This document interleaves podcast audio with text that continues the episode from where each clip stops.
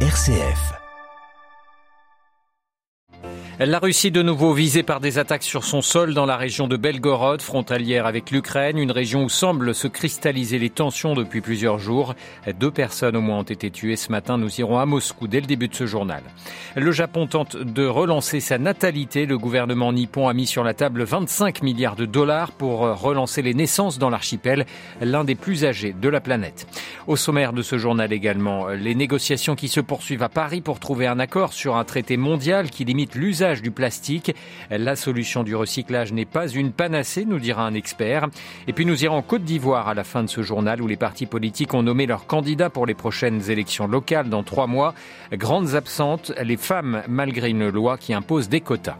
Radio Vatican, le journal Olivier Bonnel. Bonjour, les combats s'intensifient dans la région russe de Belgorod à la frontière avec l'Ukraine qui semble être devenu un point de cristallisation des attaques ukrainiennes contre le territoire de la Russie. Ce matin, de nouveaux bombardements se sont produits aux alentours de la ville de Chebinkino, faisant au moins deux morts et plusieurs blessés. La correspondance à Moscou de Jean-Didier Revoin.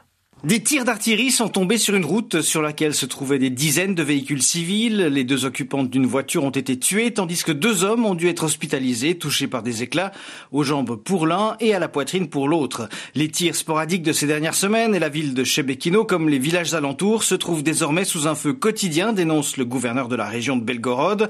Pour Vyacheslav Gladkov, le nombre d'obus qui s'abattent chaque jour sur sa région est comparable à ce que connaît Donetsk, preuve d'une véritable intensification des combats depuis quelques jours, mais ce n'est pas tout. La nuit dernière, des explosions ont retenti aux alentours de la ville de Kursk, un peu plus au nord, toujours à proximité de la frontière avec l'Ukraine. Les autorités locales n'ont pas déploré de victimes, tandis qu'à Smolensk, des drones s'en sont pris à des réserves de carburant et des installations électriques. Hier, la défense russe affirmait avoir repoussé l'attaque de deux compagnies d'infanterie motorisée soutenues par des chars, accusant l'Ukraine d'utiliser des formations terroristes pour mener des attaques contre des civils russes. Jean-Didier Revoin, Moscou pour Radio L'Ukraine a de nouveau essuyé le feu russe la nuit dernière, en particulier la capitale Kiev. Une trentaine de missiles de croisière et des drones ont été détruits par la défense aérienne. Cinq immeubles d'habitation ont été endommagés, deux personnes blessées. Hier, trois personnes, dont un enfant, avaient été tuées dans de nouvelles frappes. La guerre que la Russie mène depuis 15 mois à l'Ukraine est un échec stratégique pour Vladimir Poutine. Déclaration ce vendredi matin du chef de la diplomatie américaine, Anthony Blinken. Il est en visite à Helsinki aujourd'hui. La Finlande, qui a été récemment admise dans l'OTAN. La Suède espère être le prochain membre. Le secrétaire d'État américain qui a aussi expliqué qu'une Ukraine forte est un prérequis pour la véritable paix.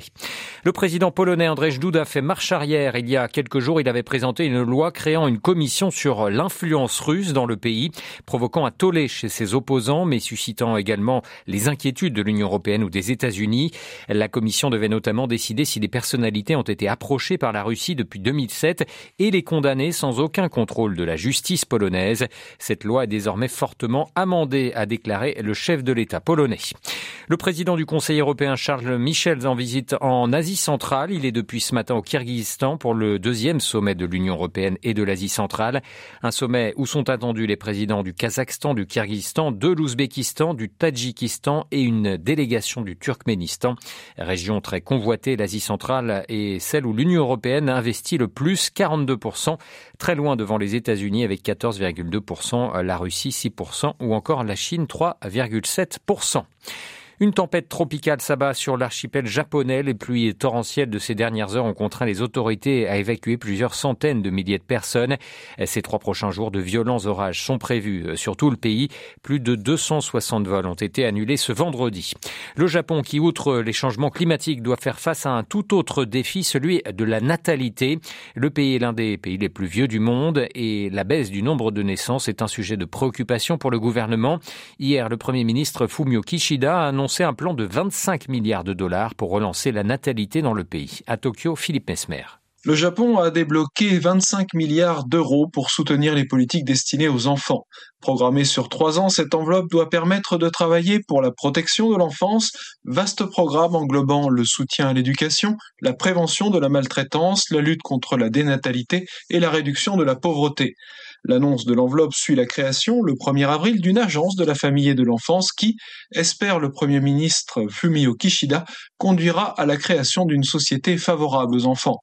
L'objectif est principalement de prendre des mesures pour relancer une natalité en berne dans un pays de 125 millions d'habitants Moins de 800 000 enfants sont nés au Japon en 2022, du jamais vu depuis la première mesure de cette statistique.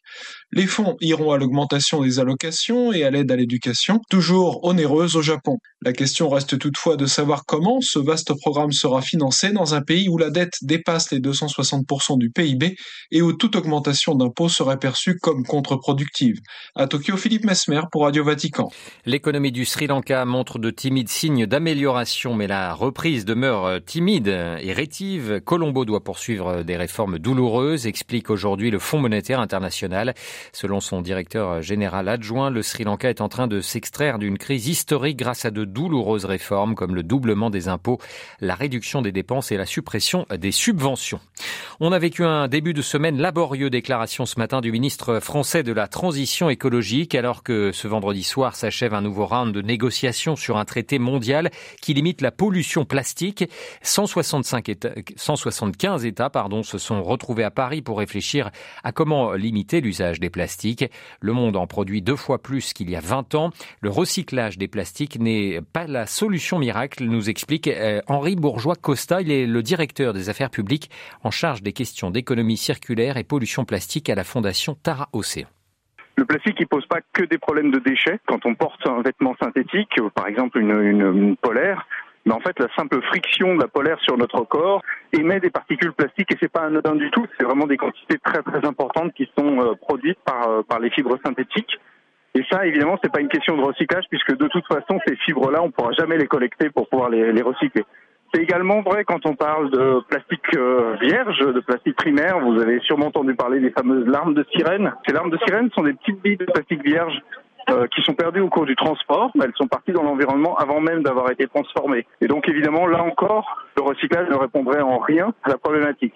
Les plastiques, ils ont euh, des natures très très différentes, ce sont plein de plein de matériaux différents. Et en fait, à chaque fois qu'on parle d'un plastique, si on veut le recycler, il faut une chaîne de collecte et de valorisation différentes. Et aujourd'hui, on parle de plusieurs dizaines de milliers de plastiques différents. Donc, euh, on voit bien que le, le recyclage n'est pas du tout à l'échelle.